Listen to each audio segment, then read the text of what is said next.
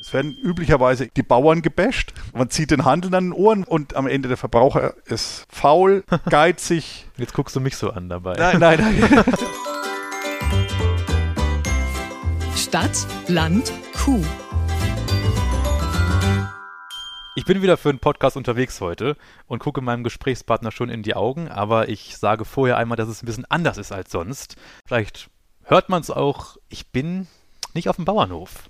Aber mit Tieren hat es zu tun, weil ich bin in der Tierärztlichen Hochschule Hannover, in der Tierhof, wie man auch sagt, und sitze im Büro. Und das ist so schön, weil es ist, wenn ich auf dem Bauernhof fahre, immer schlechtes Wetter. Heute ist auch schlechtes Wetter, aber ich darf drinnen sitzen. Ja, und zwar bei Professor Dr. Peter Kunzmann. Mit dem werde ich heute über das Thema Ethik in der Nutztierhaltung sprechen. Und das ist ein seriöses Thema, da geht es um Ernsthaftigkeit. Deswegen wird es vielleicht vom Ton her ein bisschen ernsthafter sein als sonst, aber nicht minder informativ. Aha. Jetzt kann ich Professor Dr. Peter Kunzmann vor mir begrüßen und ich muss einmal vorher fragen, duzen wir uns, siezen wir uns? Duzen wir sind kein Problem. Dann duzen wir uns. Ich bin Timo und dann bist du Peter. Man nur merken, wie Sehr du heißt. schön. Das macht das Ganze sehr viel entspannter. Ja, genau. Aber ganz vorweg, ich habe mir sagen lassen, dass man bei ChatGPT, kennen Sie bestimmt, einmal geschaut hat, Ethik, was ist das eigentlich? Kam dann wohl raus bei meinen Mitarbeitenden, wer mich kennt, weiß, ich habe das auf gar keinen Fall gemacht, weil ich mich damit gar nicht auskenne, dass Ethik das Nachdenken darüber ist, was gut ist und was schlecht und wie man richtig handeln sollte. Ja, das ist ziemlich genau an meiner eigenen Definition. Ja. Ich sage, Ethik ist die Reflexion auf Prinzipien guten Handelns. Ethik ist nicht spontan jetzt zu sagen, ich mache das oder ich lasse das, sondern ein Nachdenken über, deswegen Reflexion. Es geht auch nicht nur um Einzelfälle, es geht eigentlich um Prinzipien, es geht um allgemeinere Gründe, warum wir bestimmte Dinge tun sollten oder nicht tun sollten. Und es geht, wie du sagst, um gutes Handeln, also um moralisch gutes Handeln. Also sagen Sie auch nicht, du, ah, also, dann ähm, sagst du auch nicht, ähm, du sprichst keine Vorgaben für Hof XY aus, sondern du sagst, es geht ums Allgemeine hier. Ganz genau, ja. Okay, Es geht wirklich um Prinzipien. Ja. ähm, kommen wir schon noch darauf zu sprechen. Ich würde gerne erstmal wissen, weil ich hier reingekommen bin zum Haupteingang zur TIHO und dachte, was ist das für eine Skulptur hier? Ja. Also es, ich habe mal gegoogelt Ja. dann, es heißt Mann frisst Maus. Dicker Mann Ja, ja. frisst Maus, ja noch schlimmer. Ähm, beim Thema Ethik frage ich mich jetzt, ist das, was ein dicker Mann tun sollte? Ist das richtiges Handeln? Mäuse fressen. Ja. Nein, zumindest keine lebenden. Ja. Also Schaumgummimäuse fresse ich auch selber gerne, wird man auch dick von. Aber ähm, ansonsten, ich, ich frage mich auch, warum diese Skulptur hier steht. Einerseits, andererseits das Gebäude, in dem wir jetzt sind, war mal die Kleintierklinik. Und Kleintier ist in der, im deutschen Jargon der Tiermedizin sind Hunde und Katzen. Ja. Und dann Heimtiere sind eben Mäuse und die gibt es eben auch als, als äh, Heimtiere. Es gibt auch Menschen, die Mäuse halten. Aber ich wundere mich drüber, war aber ehrlich gesagt bis jetzt auch zu faul, mal nachzugraben, wie das eigentlich zustande kommt. Habe ich äh, schon mal kurz einen weiteren Punkt rausgehört, weil du gesagt hast, es sind ja irgendwie Kleintiere, Heimtiere. So auf der einen Seite Hunde, Katzen, wie sie sagen, was äh, wie du sagst, um Gottes Willen. Ich, wenn ich auf Bauernhöfen bin, sehe dann häufig die Seite der Nutztiere. Das heißt, da gibt es einen Unterschied, vielleicht auch im Umgang zwischen Heimtier, Nutztier. Ja. Also ich sehe das wirklich so, dass wir im sogenannten christlichen Abendland eine lange Tradition haben, Tiere genauso zu nutzen, wie sie uns passen. Und wir sortieren sie auch so. Wir haben sie auch sortiert. Ich bin noch groß geworden, auch auf dem Land groß geworden. Und es war selbstverständlich, dass man Tiere einteilt in nützliche und schädliche. Ja. Das ist ganz und gar auf den Menschen zugeschnitten und dass wir sie einteilen in Nutztiere äh, und Heimtiere und auf Englisch heißen sie Food Animals und Ah. Companion Animals. Und Companion Animals trifft es sehr gut, also Menschen, die sich Tiere halten, weil sie Spaß am Umgang mit Tieren haben. Vollkommen andere Baustelle im Vergleich zu der, zu der Welt der Nutztiere, der sogenannten Nutztiere. Was sich jetzt geändert hat, und das ist ein Ereignis, da haben Ethiker genau in dem Sinn, den wir vorhin besprochen haben, also Leute, die lang, lang genug nachgedacht haben über Tiere, wirklich auch wesentlich dazu beigetragen, dass wir jetzt ein ganz anderes Bild und eine ganz andere Frage haben. Wir sehen Tiere jetzt als Tiere. Und die Frage, die du aufwirfst, warum behandeln wir die einen so und die anderen anders? Es gibt ein schönes Buch von Hal Herzog, das heißt Some We Love, Some We Hate, Some We Eat. Ja? und das, der Mann ist Soziologe und aus unserer Kulturgeschichte ist das das Normalste von der ganzen Welt, dass wir Tiere so und so behandeln. Die einen schlachten wir, die anderen streicheln wir, manche reiten wir, manche dürfen in die Wohnung, manche dürfen mit ins Bett, bei anderen ist das vollkommen andere Welt. Das ist eigentlich die Welt, aus der wir kommen, aus der wir traditionell kommen und was sich in der Ethik ereignet hat, und das kann man wirklich sehr gut sagen, seit den 70er Jahren des 20. Jahrhunderts, seit den 80er Jahren noch viel stärker, ist, dass Menschen darüber nachgedacht haben, aber es sind doch alles Tiere. Ja. Und in den für die Moral relevanten Eigenschaften sind die nicht sehr unterschiedlich. Schweine sind sozial, intelligent, äh, haben Bedürfnisse, Kühe sind sehr kommunikativ. Sind auch sehr intelligent, haben auch Bedürfnisse. Warum dürfen wir die melken, schlachten, kastrieren, alles, was man mit Nutztieren macht. Und auf der anderen Seite haben wir ein ganz anderes Verhältnis zu den Tieren, die wir zu Hause haben. Und das ist eine der, der, der großen Fragen, die sich da stellen. Ja, ich habe das mal irgendwo im Freundeskreis miterlebt, als mal irgendeine Diskussion war, dass in einem, ich weiß nicht, welches asiatische Land das Essen von Hunden auf Marktplätzen nicht mehr so erlaubt sein sollte, wo dann auch jemand sagte, aber gerade das sind ja sogar noch Säugetiere. Es ist ja nicht mehr, dass wir unterscheiden in Vögel oder Insekten, Reptilien, Säugetiere. Unter den Säugetieren haben wir schon Tiere, wo es für uns komplett normal ist, die zu essen und zu halten. Und andere, wo wir jetzt als Europäer sagen, ich esse doch keinen Hund. Aber auch da, wir essen, wir zum Beispiel hier essen in Mitteleuropa relativ wenig Pferd. Hm. Und es gibt ein paar Milieus, in denen man Pferd isst. Es gibt eigentlich so gesehen keinen Grund, keine Pferde zu essen. Und, und das ist eben das, was ich meine in unserer Kulturgeschichte. So viele Faktoren. Es hat mit landwirtschaftlicher Nutzung zu tun. Es hat aber auch zum Beispiel mit religiöser Symbolik zu tun. Also, dass wir kein Pferd essen, eine Erklärung dafür, die ich gelesen habe, ist, dass das unter Germanen und Kelten sehr stark mit heidnischem Kult verbunden war und die Christen deswegen Wert darauf gelegt haben, dass das nicht mehr stattfindet. Mhm. Kann ich nicht beurteilen, dass wir zum Beispiel Kühe essen, machen viele andere auch, aber dass wir Schweine essen, ist für über eine Milliarde Menschen auf diesem Planeten ziemlich undenkbar. So wie wir auf den Hund gucken, sagen, ja, sowas kann man noch nicht essen, gucken andere auf Schweine und sagen, Gottes Willen, Ja. das kriegt der runter. Es gibt eine schöne Studie von einem Schweizer Kollegen Jakob Zinstag über Hund und Rind. In, in Deutschland, Mitteleuropa, ja, der Hund, der beste Freund des Menschen. gibt viele Kulturen, in denen ist der Hund wirklich der Letzte. Ja. Ja. Hunde stinken, sind gefährlich, beißen, fressen alles, sind servil, lassen sich alles bieten, haben überhaupt keinen Charakter. Untersch unterschreibe ich, ja. Und, und, und in Afrika, in vielen afrikanischen Kulturen, ist das noble Tier schlechthin das Rind. ja. Und das ist eben diese kulturellen Zufälle, die da drin liegen. Das ist das, was sich verändert hat in den letzten 40 Jahren, dass wir angefangen haben, in der Ethik systematisch drüber nachzudenken, ob es Prinzipien gibt, auf die wir das gründen, oder ist das einfach nur kulturgeschichtlicher Zufall. Das heißt, du hast dann mit deiner Forschung und deinen forschenden Mitarbeitern oder Kollegen ähm, Punkte entwickelt, um zu sagen, ja, das reicht uns nicht aus zu sagen, ich bin halt so sozialisiert in Deutschland. Also was gibt es denn da jetzt noch für Punkte da? Also eine, eine der Fragen ist tatsächlich die, wenn wir Tiere nutzen dürfen. Und das ist eine der, der strittigen Punkte in der, in der Tierethik im Kern. Es gibt viele Vertreter von Positionen, die sagen, wir dürfen Tiere überhaupt nicht nutzen. Ja. Gar nicht. Wirklich systematisch gar nicht. Ja. Aber das, was ich sagen will, wir kommen aus einer Welt, in der die Menschen Tiere im Wesentlichen nach ihrem Gutdünken sortiert haben und ihnen ihre Aufgaben zugeteilt haben, auch ihren Wert zugeteilt haben, zwischen nützlich und schädlich. Und das, was sich ändert, ist, dass diese traditionellen Schachteln, in die wir Tiere sortieren, brüchig geworden sind. Und jetzt zurück zu der Frage nach der Nutzung. In der ganzen in der ganzen Spannbreite dessen, was Menschen in den letzten, würde ich sagen, 40, 50 Jahren in der Ethik über Tiere ausgebreitet haben, gibt es auch Positionen, die man egalitär nimmt, also gleich, und die eine fundamentale Gleichheit von Mensch und Tier auch in moralischer Hinsicht annehmen. Und aus deren Perspektive, in der einen extremen Variante davon, schließt das für die aus, dass Menschen Tiere überhaupt nutzen. Wir sind Tiere wie andere Tiere auch in deren Perspektive. Ist nicht meine, wie du hörst, aber in deren Perspektive sind wir Animals like us, ja, Tiere wie wir.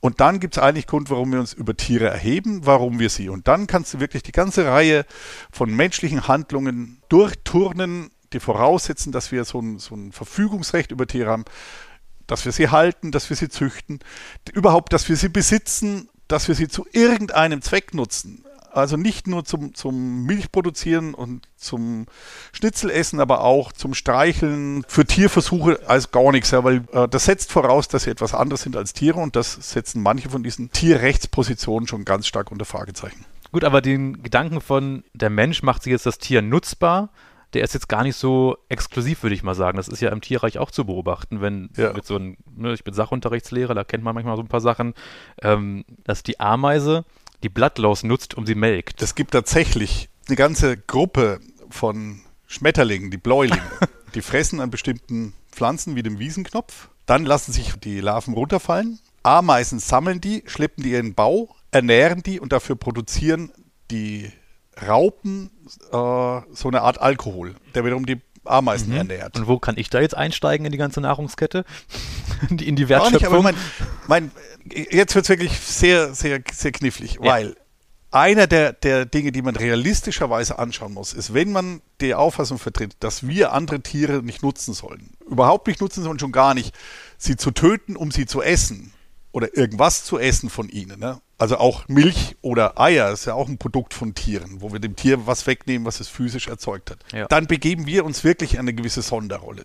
Notwendigerweise. Diese Natur, das ist kein Grund für uns, da lege ich Wert drauf, kein Grund für uns, uns garstig gegen Tiere zu verhalten. Das ist nicht der Maßstab für uns. Aber wenn, wenn wir in die Natur gucken, ist das der Normalfall, dass Tiere andere Tiere nutzen. Entweder geschickt, indem sie ihre Produkte mehr oder weniger clever ausnutzen, aber in, in gigantischem Ausmaß, indem sie andere Tiere fressen. Man muss sich darüber im Klaren sein, that's nature. Nochmal, das ist ein sogenannter naturalistischer Fehlschluss zu sagen, ja, weil die in der Natur, die machen es ja auch, deswegen dürfen wir es. Das ist kein Maßstab für uns. Nur, ich halte es wirklich für wichtig darauf hinzuweisen, dass wir uns damit eben in eine ganz besondere, extrem moralische Sonderrolle auf diesem Planeten begeben. Ja. Wir müssen Ja. schon andere Maßstäbe überlegen, was wir tun dürfen und sollen. Muss ich sagen, an der Stelle wird es für mich sehr deutlich, dass wir eben nicht einfach Tiere sind wie andere Tiere, sondern wir haben eine Sonderrolle. Was nicht heißt, dass wir die anderen knechten, ausbeuten dürfen, wie es uns passt. Aber wir sind eben nicht Animals like other animals, weil andere Tiere sich keine Gedanken drüber machen. Ich wollte es gerade sagen, das ist ja schon der Beweis, dass wir diese besondere Spezies sind, dass wir reflektieren, nachdenken über die Nutztiere. Und was ich erlebe, das passt eigentlich ganz gut zu dem, was du gerade gesagt hast, ähm, die Landwirte, die sich ja nur mit Nutztieren beschäftigen. Ich habe jetzt bis auf letztes Mal, als ich äh, auch mit einem Professor gesprochen habe, aber sonst habe ich immer mit Landwirten gesprochen, erlebe ich ja, dass sie nicht sagen, äh, pff, dann mache ich jetzt hier die Milch von den Kühen und der Rest ist mir egal. Im Gegenteil, äh, wie oft ich gehört habe, was alles getan wird, damit es der Kuh gut geht. Und das kann natürlich auch so ein, so ein Spannungsfeld sein von, ja, wir nutzen sie und es soll ja möglichst gut gehen. Kann das zusammengehen? Also das eine aus der Sicht der Tierrechtler gar nicht, ne, weil das gar nicht ihr Problem ist, Tierschutz. Deswegen hat es auch keinen Sinn, Tierrechtspositionen mit Tierschutzargumenten anzugehen. Verfängt nicht. Das ist so wie die Idee, Sklaverei zu humanisieren aus der Sicht von Tierrechtlern. Die kannst du nur Dann abschaffen. Ja. Muss es ganz wegmachen. So. Ja. Da, da sind die Argumente auf einer anderen Ebene.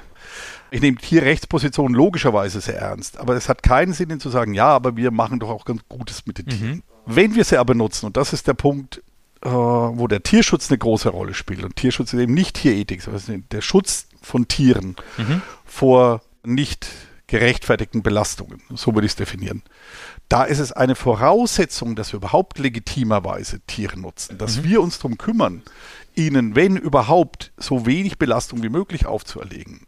Und da ist tatsächlich Raum nach oben. Und insofern ist es gut und richtig und wertvoll, dass es auch in der Hinsicht sehr viel Bewegung in unserer Gesellschaft gibt, die Wert darauf legt, sagen, wenn ihr sie schon haltet, dann kümmert euch darum, dass die richtig untergebracht sind, richtig ernährt sind, richtig gepflegt sind, richtig betreut sind. Und das ist ein, würde ich sagen, nicht, nicht nur ein Effekt, sondern es ist wirklich auch eine Minimalbedingung, dass wir es überhaupt tun dürfen. Wie kann ich mir denn deinen Arbeitsalltag vorstellen? Gehst du jetzt in einen Kuhstall und guckst dir das an, wie es da so läuft? Nee. Oder ähm, Das machen die Kollegen zwei, ein, ein, ein und zwei Stockwerke tiefer. ach, bin ich hier falsch? nein, nein du, äh, ihr seid ja schon im richtigen Institut. Das Institut heißt Tierschutz, Tierhygiene und Nutztierethologie. Tierhygiene ist, ist klar, also das hat sehr viel damit zu tun, was in Stellen auch technisch, um es mal sozusagen zu, äh, vonstatten geht. Tierschutz ist dann hier alles, ist Versuchstierkunde, sind Haustiere, sind Pferde, sind aber eben auch Nutztiere und Nutztierethologie ist die Kunst davon, das Verhalten von Nutztieren richtig zu interpretieren und anzuwenden. Okay. Und an diesem Institut bin ich angedockt, ja? gar nicht mal so unrecht, weil man sieht ja, wie eng diese Tierschutzfragen mit der Tierethik zusammenhängen. In in einem sehr simplen Fall, ich kann Tiere beispielsweise effizienter halten, wenn ich sie enger zusammenstelle. Ja. Wo das halt für die, für die Tiere Ja. über Zustände des Unwohlseins bis zu richtigen Leidenszuständen führt. Und die Frage, wie wir diese Interessen gegeneinander gewichten, das ist dann eher eine Aufgabe in der Ethik. Mhm. Gibt es da Grenzen, das, was der legitimer Nutzungsanspruch ist, oder gibt es Dinge, wo, wo ein Cut machen und sagen, das geht gar nicht mehr? Gibt es denn Gründe, warum wir äh, was überhaupt machen? Oder kann man jetzt aus der Ethik, aus der ganz großen Sicht nicht sagen, wir sterben ja auch nicht, wenn wir jetzt die Kuh nicht nutzen? Das ist eine gute Frage. Also, Habt ihr das gehört? Das war die erste heute bestimmt. nein, das ist eine, nein, das ist insofern eine gute Frage. Ich halte es für außerordentlich schwer, darauf eine positive Begründung zu geben. Ja. Also zu sagen, warum dürfen wir das? Mhm. Und zwar jetzt nicht, weil ich da feige bin, sondern weil ich komme aus einer ganz anderen Welt eigentlich. Ich habe mal Theologie und Philosophie und Religionswissenschaft studiert. Ah. Mhm. Ich Da bin auch Grundschullehrer, also ich mache auch was anderes. das sind wir uns einig. Und äh, das, was ich, was ich aus dem Philosophiestudium da mitgebracht habe, ist, dass man lernt, sehr gut darauf aufzupassen, dass wir uns nicht selber irgendeine Konstruktion zurechtlegen, die uns das scheinbar erlaubt. Über Jahrtausende haben Menschen im sogenannten christlichen Abendland und in anderen Kulturen auch gedacht, okay, wie ist die Welt gebaut? Oben drüber gibt es Gott, dann kommt vielleicht der dann kommt lange nichts, dann kommen wir, dann kommt lang, lang, lang, lang, lang nix und dann kommen die Tiere. ja. Und das war auch eine Rechtfertigung, dass wir sie nutzen. Da bin ich einfach, glaube ich, zu Recht sehr vorsichtig, da eine Antwort zu versuchen, die groß genug ist, um das positiv zu begründen. Umgekehrt, es gibt auch Gründe, das habe ich ja vorhin angedeutet, dass wir nicht das Gleiche sind wie Tiere. Und dass wir eine andere moralische Zugangsweise zu dieser Welt haben. Worauf ich aber bestehe, und das ist der, der Punkt, wo das mit dem Tierschutz wieder zusammengeht, wenn wir sie nutzen, dann aber auch um den Preis und unter der Bedingung, dass wir uns anstrengen, ihnen ihr Leben so gut zu machen, wie das mit unserem Nutzungsinteresse irgendwie noch zusammengeht. Siehst du, dass wir unsere Eigenschaften auf die Tiere übertragen und sagen, naja, dann weiß ich ja, was die Kuh möchte, weil ich möchte jetzt nicht so gerne, dass das gemacht wird mit mir, dann kann es die Kuh ja auch nicht wollen. Ich habe das auf dem Hof erlebt ähm, oder wurde mir auch erzählt, dass dann vielleicht Passanten vorbeikommen und sagen, hey, ihr trennt sofort Kuh und Kalb nach der Geburt, das kann ja nicht sein. Also inwiefern ist Vermenschlichung ein Problem bei der ganzen Diskussion, um sachlich zu bleiben? Also stimme ich zu, gerade bei, dem, bei der Trennung Kuh und Kalb, das halte ich wirklich für eine schwierige Geschichte. Aber die Aufgabe besteht darin, wirklich am Tier entlang zu denken, welche Bedürfnisse die Tiere haben. Man muss sich auch mal darüber im Klaren sein, dass jemand, der Tiere hält, also auch beispielsweise Milchkühe hält, Ja. alles festlegt, was sie fressen, wem sie begegnen, was sie atmen, worauf sie stehen, worauf sie gehen, wie oft sie gemolken werden, wann sie trächtig werden. Der legt alle Dinge fest, wirklich jede einzelne Stellgröße. Und das ist eine große Verantwortung, die damit einhergeht. Und der muss dann wirklich wissen, was die Bedürfnisse von Tieren sind. Und jetzt kommen wir auf den Punkt, den du ansprichst. dass Diese Bedürfnisse sehr anders sein können als unsere. Das ist auch Teil des Spiels. Ja? Und das ist eine große Kunst, erstens es rauszufinden, zweitens es ernst zu nehmen und drittens Haltungsbedingungen so zu schaffen, Ja. dass man sagen kann, das, was ich von Anfang an gesagt habe, dass die Belastung von Tieren so gering wie nur irgend möglich sind. Aber ich kann auch die Kuh nicht fragen. Ich stehe jetzt am Kuhstall und gucke, was die Kuh macht oder wie mache ich das? also das ist wiederum eine Aufgabe unserer, Ja. unserer Kollegen, aber da kann ein paar Dinge kann ich schon sagen. Ja. Mhm. Zauberwort ist Indikatoren, ja. Anzeiger von. Und Anzeiger von, von Wohlbefinden, aber vor allem noch einfacher als Anzeiger von gestörtem Wohlbefinden. Mhm. Das, ist nämlich noch, das ist nämlich leichter zu sehen, dass, dass die Kuh nicht dass du möchte, nicht, ja. was gerade passiert. Ja. Und ein Indikator ist die Leistung. Stimmt, die Milchleistung. Und auch die eher negativ. Gute Milchleistung muss nicht heißen, dass die Kuh sich wohlfühlt, sondern umgekehrt, wenn Schuh draus, wenn die Leistung fällt, habe ich einen Indikator, einen Hinweis darauf, dass sie nicht Ja. optimal gehalten ist. Ihr Verhalten, ich kann mir die körperlichen Parameter angucken. Ich kann ja auch, was man auch nutzt, beispielsweise bei Rindern weiß ich es nicht, aber bei Schweinen zunehmend, sich beispielsweise auch die Körpertemperatur von Tieren messen. Mittlerweile haben wir eine Menge Elektronik im Stall und da kann ich dann schon sehen, ob da sich irgendwas verschiebt in der Tiergesundheit. Aber gerade bei Kühen, so stelle ich sie mir vor, ist ein ganz wesentlicher Indikator ihr Verhalten, aber beispielsweise auch ihre Fressleistung. Ja. Das ist verrückt, weil ähm, jetzt, wo du das sagst, denke ich, ah, das haben die Landwirte haben mir das ja auch so erzählt. Das habe ich bis eben wieder vergessen gehabt, jetzt kommt es gerade wieder, Ja. weil ich ja sehr vergesslich bin. Ähm, die sagen mir im Stall genau das, was du gesagt hast. Ich gucke, ob die Kuh, ähm, die Milchleistung sich verringert und nicht, ob sie einfach gut ist, weil wenn sie weniger wird, weiß ich, da muss ich mal kurz gucken. Äh, Hat sie genug gefressen, kann mir auch irgendwie mein, mein digitales System anzeigen. Äh, wie verhält sie sich mit ihren Mitgenossinnen? Ja. Ja. genau das, was du gesagt hast. Also was man sehr nicht, äh, also sehr einfache Formen, sowas rauszufinden, machen Kollegen auch in der Forschung. Sogenannter Präferenzversuch. Ich gebe der Kuh zwei Möglichkeiten und guck, was sie macht. Ja. Es ist sehr einfach. Also ein Kollege Äh, in, in, in, in Celle hat es mal gemacht, verschiedene Böden ausgelegt und dann mal geguckt, wo Kühe laufen, Mhm. ja, wenn sie laufen. Und dann sagen sie einem schon, der, der hat die auch dann so gebaut, dass, die, dass er gesehen hat, dass die sogar Umwege laufen, Ja. um über einen bestimmten Belag laufen zu Ja. können. Und da hast du einen ziemlich guten Indikator, dass sie da halt deutlich lieber drüber gehen als über anderen. Hat man rausgefunden, dass Kühe Fußbodenheizung mögen.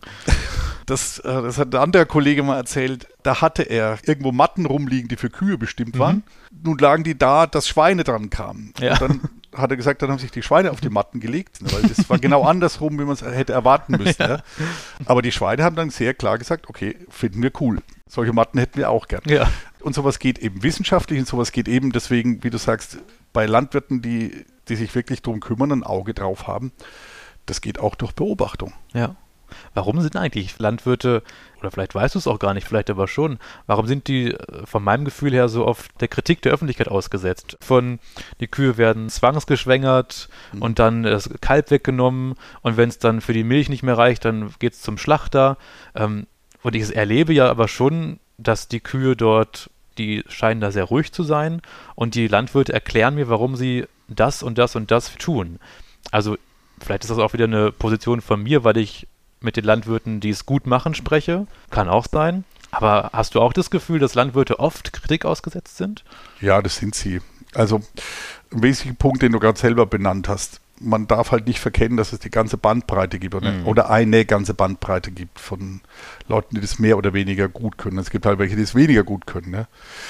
Äh, es gibt auch den Fall, und das spielt vor allem in den Medien große Rolle, wenn es Verhältnisse sind, die so sind, dass sie gar nicht mehr gehen. Ne? Da Mhm. muss man nicht wirklich drüber reden, die dann auch nicht mehr wirklich was mit Tierwohl zu tun haben, Mhm. sondern schlicht tierschutzrelevant sind. Also auch die ohnehin schon als Untergrenze geplante Norm des Tierschutzrechts, was, was unter diese Norm fällt, ist ein Tierschutzdelikt, das ist Tierquälerei im strafrechtlichen Sinn. Mhm. Und es gibt halt auch Verhältnisse, die selbst das reißen. Nach unten Gibt es eine Grenze? nach unten gibt es eine Grenze und die zieht auch der Tierschutz. Und da, wenn es eben um Schmerzen, Leiden, Schäden geht, wie das Tierschutzrecht sagt, da ist es relativ leicht.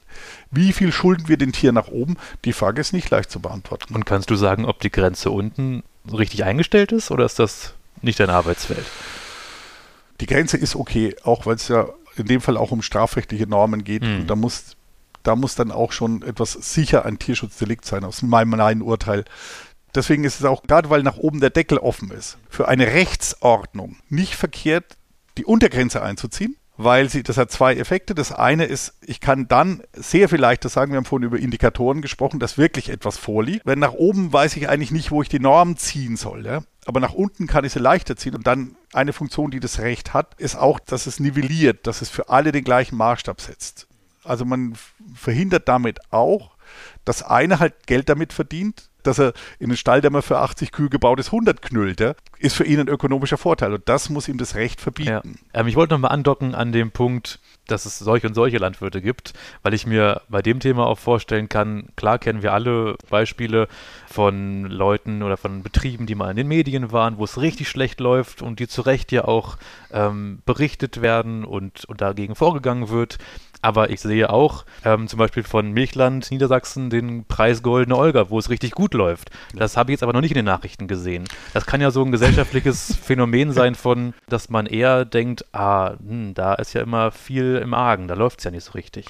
Ganz sicher, und da ist die Landwirtschaft nicht das einzige Feld. Ja, ne? genau, Nicht ja. der einzige Feld, wo.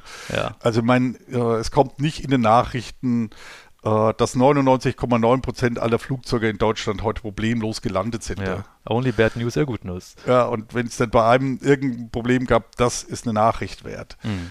Äh, also das ist ein Effekt, der durch, durch die mediale Berichterstattung Mhm. auch zustande kommt. Die andere Seite ist, und da ist Landwirtschaft tatsächlich auch nochmal so ein Sondersystem. Übrigens Tiermedizin auch. Ja. Ich bilde auch Tierärztinnen und Mhm. Tierärzte für die Zukunft aus, sage immer, seien sich darüber im Klaren, Tiere kann jeder. Ja. Und das ist etwas, was, was man einfach im Kopf haben muss. Menschen fühlen sich dazu berufen und ermächtigt, Tierhaltung zu beurteilen und da eigentlich auch immer die besseren Tierärzte, die besseren Landwirte zu sein Mhm. unter Umständen. Ja. Und das ist wiederum ein Effekt, der gerade bei diesem Thema Tiere eine große Rolle spielt. Aber die andere Frage, dieses Bessermachen, und das ist etwas, woran mir wirklich liegt. Also ich bin auch Initiative Tierwohl beispielsweise äh, im Beraterkreis und mir liegt dran, landwirtschaftliche Beratung und will da auch gern weitermachen, weil landwirtschaftliche Beratung, das halte ich für eine Stellschraube. Das zu verbessern und möglichst viele damit zu nehmen. Sagen, das ist wirklich ein zentrales Anliegen moderner Tierhaltung in unseren Gesellschaften, dafür zu sorgen, auf möglichst vielen Kanälen das richtig zu machen, um möglichst viel Tierwohl zu generieren, auch wenn viele Leute den Ausdruck nicht mehr können. Aber ich finde, das Anliegen ist naheliegend. Mhm. Und das ist unter modernen Bedingungen in unserer Gesellschaft wirklich eine, neudeutsch sagt man, eine License to operate. also etwas, was man, was man einfach bringen muss, wenn man hier auf Dauer weitermachen will. Ja. Gibt es in dem Bereich oder im Sinne von Fortschritt, wir wollen ja irgendwie alles besser machen, ein Projekt, was du gerade nennen kannst, was bei dir in, einem, in den Startlöchern steht? Das, was ich gerade eben gemacht hat sich mit Tieren im sozialen Einsatz beschäftigt, mit Tieren, die man zum Beispiel für Therapien einsetzt. Mhm. Das nächste Thema, das ich heute, wenn du fragst, was ich den ganzen Tag mache, mhm. äh, ich schreibe schreib gerade an einem Antrag, ein Forschungsprojekt, das mir sehr am Herzen liegt, über das Töten von Tieren. Ja. Also töten im Sinne von für die Fleischproduktion, oder? Töten überhaupt, ja. Überhaupt. Also auch, aber auch das Töten von, von Heimtieren, ja? mhm. Euthanasie von Tieren, ja. aber auch das Töten überzähliger Zootiere, das mhm. Töten von Tieren. Ist ein anderer Schnack. Und das, was ich eben gerade erwähnt habe, heute einen Antrag in die Box geworfen, mhm. geht um Berater, weil ich meine, dass landwirtschaftliche Berater großen Einfluss darauf haben können, was tatsächlich in den Stellen passiert. Und wenn man öffentlich darüber redet, Tiere, Nutztiere. Bei dem genannten kommen immer die Landwirte, der Handel, mhm. äh, der Verbraucher, ja. Mhm. Das sind so die üblichen Verdächtigen. Und Berater sind eine Gruppe, die großen Einfluss haben. Hm. Wollte ich nämlich gerade fragen, ob wie du dich dabei fühlst, wenn du den Antrag in den Briefkasten wirfst, ob du dann denkst, naja gut, habe ich wieder ein bisschen was gemacht, was sowieso nicht durchkommt, oder hast du da Einfluss mit? Also, das weiß ich nicht, ob wir, äh, ob ich dieses Projekt kriege, aber wir haben, aber schon, so mal, generell, wir, wir, haben ja. schon mal eins für Berater gemacht. Mhm.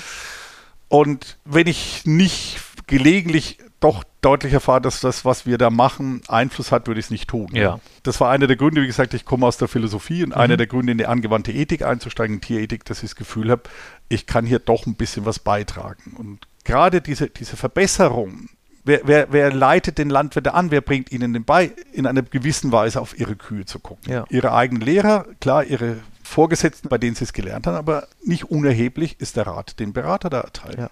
Und das sind dann, habe ich mir auch schon, habe ich oft schon gehört, äh, auch wissenschaftlich geschulte Leute, was so ein Landwirt auch gar nicht immer nutz äh, oder leisten kann. Der kann nicht noch neben seinem Alltag dann die wissenschaftlichen Studien äh, lesen, vielleicht lesen schon noch, aber auf jeden Fall nicht selber durchführen. Und da ist es nett, wenn ein Berater kommt und sagt, ich habe da noch mal eine Expertensicht und kann dir das sagen. Mhm. So habe ich das erlebt. Ja, auch das ist eine Aufgabe, die Berater haben auch eine, eine, eine, eine Verbindung zu schaffen, unter Umständen zwischen dem, was wissenschaftlich up-to-date ist mhm. und dem, was, hier, was jetzt vor Ort in diesem Stall realisierbar ist. Also ein Stall, wenn der erstmal steht, dann steht er ja auch. Ja. Und das ist immer so das, ja. was mir gesagt wird. Dann gibt es vielleicht äh, alle paar Jahre eine neue Studienlage oder neue Erkenntnisse, aber der Stall ist jetzt erstmal da. Ja, der Stall ja, aber beispielsweise, was ich verändern kann, mhm. ist das Management, ist die Tierernährung. Ja. Also da kann man schon sehr viel verändern und deswegen ist es eine Gruppe in diesem, in diesem Universum landwirtschaftliche Nutztierhaltung, die ich für sehr interessant halte. Und gerade in den Diskussionen, die in der Öffentlichkeit geführt werden, es werden üblicherweise eben die Bauern gebasht. Man zieht den Handel an den Ohren, weil die haben ja ähm, die Riesengewinne, die, die Riesengewinne ja. und am Ende der Verbraucher. Das, ich sage das immer wie die Dominosteine und von 123 Diskussionen zu dem Thema, die ich erlebt habe, würde ich mal sagen, 113 ungefähr dem Schema folgen. Man fragt den Landwirt, warum machst du nicht? Der mhm. Landwirt sagt, ja, ich würde ja gern, aber ich stehe ja unter der Milchpreis. marktwirtschaftlichen, der, der mhm. Milchpreis, der Schweinepreis, der Eierpreis. Ja. Unter den gegebenen ökonomischen Bedingungen kann ich es gerade anders machen. Mhm. Dann hinten dran steht die, die ganze Nahrungsmittelwirtschaft wenn die nicht mehr abwerfen, dann sagen die, ja, aber wir haben den Handel, wir müssen mit dem Handel. Ja. Und der Handel sagt, ja, Freunde, wir können ja nur verkaufen, was der Konsument wirklich nimmt zum bestimmten Preis. Ja. Und wir können unseren Konsumenten ja nicht erziehen. und dann kommt der letzte Stein in dieser, in dieser Kaskade. Und der letzte ist der Verbraucher. Ja. Der Verbraucher ist äh, faul, ja. geizig, äh, Jetzt guckst du mich so an dabei. Nein, nein, nein. ja, ich weiß nicht, wie, wie, wie du hier ernährst, aber der Verbrauch ist faul, geizig, äh, unflexibel, mhm. strengt sich nicht an. Und wenn der anders wäre, gut, edel, informiert, mhm. engagiert, dann würden die Dominosteine alle wieder in die andere Richtung aufstehen mhm. und das findet eben nicht statt. Aber erlebst du das auch so? Also ich rede dann oft darüber und denke, ja, hast eigentlich recht, lieber Landwirt, dass die Bio-Butter jetzt vielleicht doch nochmal den Schub besser wäre oder dass ich jetzt sogar 20 Cent für die ähm, Milch nochmal mehr bezahlen könnte. Und dann gehe ich einkaufen nach einem Arbeitstag, dann war ich vielleicht noch irgendwo unterwegs, dann ist mir, bin ich müde, dann gehe ich noch kurz einkaufen. Und dann habe ich alles vergessen, was ich im Kopf hatte. Ja. Und das ist dann meine Privatperson. Ja. Hast du das auch? Dafür gibt es dafür gibt's einen wunderbaren Namen, das nennt man Consumer Citizen Gap.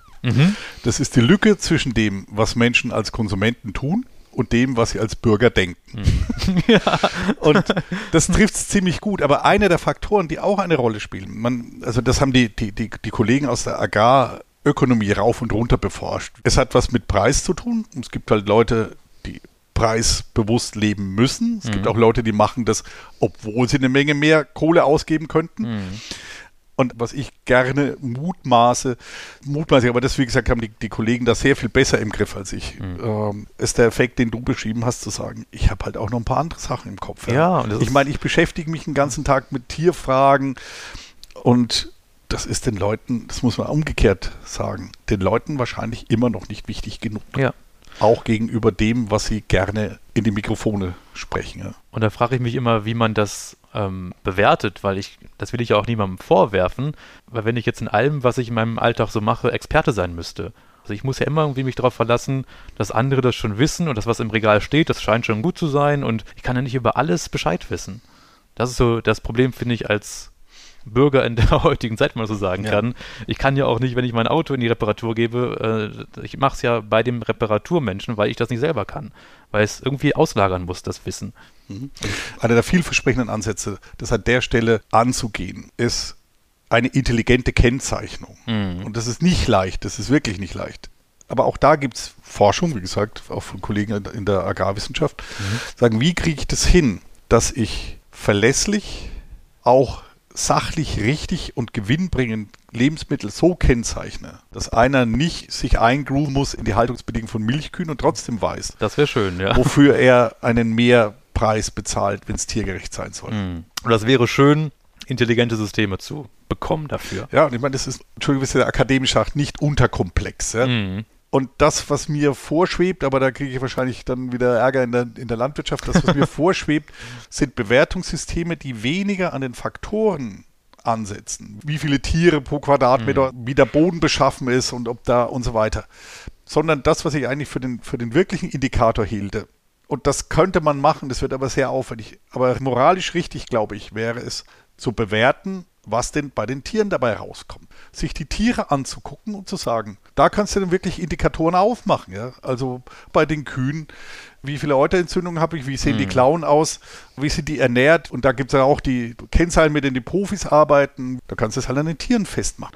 Und das wäre eigentlich in meinen Augen der richtige Dreh an der Geschichte, weil es eigentlich nicht darauf ankommt, auf welchem Boden die Kuh steht, sondern ob du sehen kannst, dass es der Kuh gut geht oder gut ging. Aber was ich mir mal gedacht habe, als ich auch einen Biohof gesehen habe, mal in meinem Podcast-Leben und einen konventionellen Hof, dass es ja sehr gut geführte konventionelle Höfe gibt und vielleicht auch mal einen nicht ganz so gut geführten Biohof. Im Konsumentenbewusstsein ist jetzt ja Bio erstmal besser als konventionell. Ich weiß dann aber nicht dadurch, wie viel Euterentzündungen die Kuh hatte. Ja, richtig.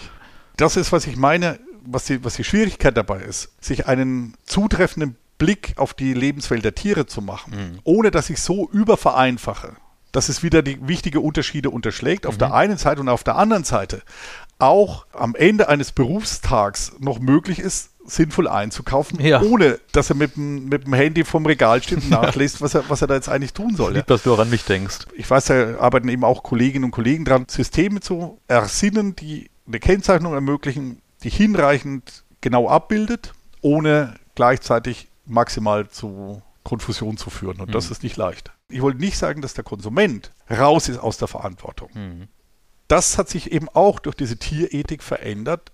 Wir haben ein Bewusstsein dafür, dass wir eine Verantwortung haben für Tiere. Also auch, weil es in Deutschland wirklich einen Haufen Leute gibt, die skurrilerweise irgendwo hinfahren, weil der Joghurt da zwei Cent billiger ist. Ja, ich kenne privat sogar welche. Ich auch. Und jetzt meine ich nicht arrogant, weil ich mir das leisten kann, sondern das habe ich auch als Student schon nicht gemacht. Ja. Ja.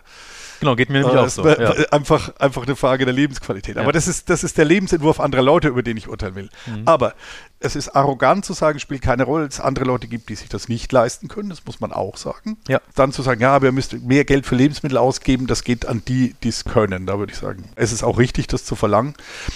Ansonsten ist es wirklich nur Teil der Geschichte. Denn der andere Teil der Geschichte ist, dass es auch eine Obliegenheit von Konsumenten ist, wenn sie tierliche Produkte konsumieren, sich damit zu beschäftigen, wo die herkommen. Ja. Und da kann ich einfach die Milch aus dem Regal ziehen oder den Käse oder de, das, das abgepackte Schnitzel rausziehen, sondern das interessiert mich nicht. Ich gucke drauf, was es kostet und vor allem zentral, wie es schmeckt. Und der Rest ist mir wurscht, weil ich bin auch dafür, dass Leute beispielsweise in Schlachthöfe gehen und sich angucken, was da passiert. Denn sie bezahlen jemanden, der jemanden bezahlt, der zum Beispiel ein Tier tötet. Ja? Also da bin ich, da wollte ich nicht missverstanden werden. Worauf ich wenig Hoffnung setze, ist, dass wir Konsumenten so organisieren, dass sie die große Macht haben, das in eine bestimmte Richtung zu schieben. Da müssen dann andere mitspielen. Und da hat der Handel zum Beispiel eine Rolle, da haben alle Akteure mitzuwirken. Wie machst denn du das als Privatperson dann? Weil ich gerade bei mir drüber nachgedacht habe, ich esse jetzt kein Fleisch seit sehr langer Zeit schon und habe dann für mich gedacht, da gibt es Gründe, aber vor allem ist es für mich einfach so leicht darauf zu verzichten, weil mir dann gefühlt nichts fehlt. Also ich brauchte das nie so richtig dringend und kann mir dann einreden, ach ja, guck mal, da tue ich ja noch was Gutes mit. Ich verzichte aber bewusst nicht auf Milchprodukte, weil ich das total gerne esse und, und verzehre. Also tue ich da wirklich jetzt was Gutes oder rede mir das nur ein?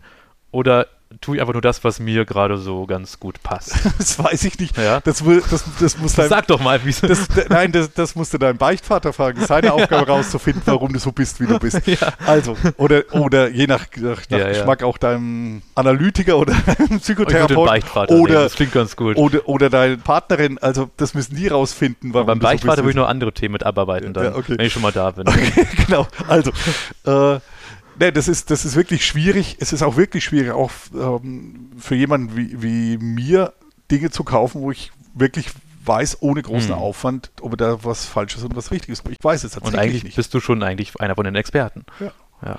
Aber ich meine, das ist wirklich schwierig. Es gibt, es äh, gibt und gab auch wirkliche Produktlinien, wo ich mich mit beschäftigt habe, die sind aber auch wieder verschwunden zum Hm. Teil. Wo ich gesagt habe, das leuchtet mir ein. Es muss nicht Bio sein, Bio hat noch eine andere Qualität. Also Bio geht es ja auch sehr viel um die Herstellung der Nahrung für Tiere. Mhm. Also um die, die, die ökologische Dimension, die nicht notwendigerweise mit Tierwohl einhergeht. Mhm. Und das, was ich gerne hätte, das finde ich wirklich relativ selten, sind Linien, wo ich nach, unter den vorhin genannten Kriterien selber wiederum als Konsument relativ einfach sehen kann sagen, das erfüllt Kriterien, die gemessen am Tierwohl einen Vorteil bieten. Und das ist gar nicht leicht zu finden. Gut, wir wünschen viel Erfolg und ich ähm, bedanke mich erstmal, dass ich bei dir sein durfte. Ich habe immer das Gefühl, wenn ich mit dem Professor spreche, werde ich grundsätzlich schon mal schlauer, aber inhaltlich war es auch noch interessant. Also zweimal Oh, super. Ja, Das ist ja schon mal, das ist ja schon mal was wert. super. Stadt, Land, Kuh. Eine Produktion von Milchland Niedersachsen.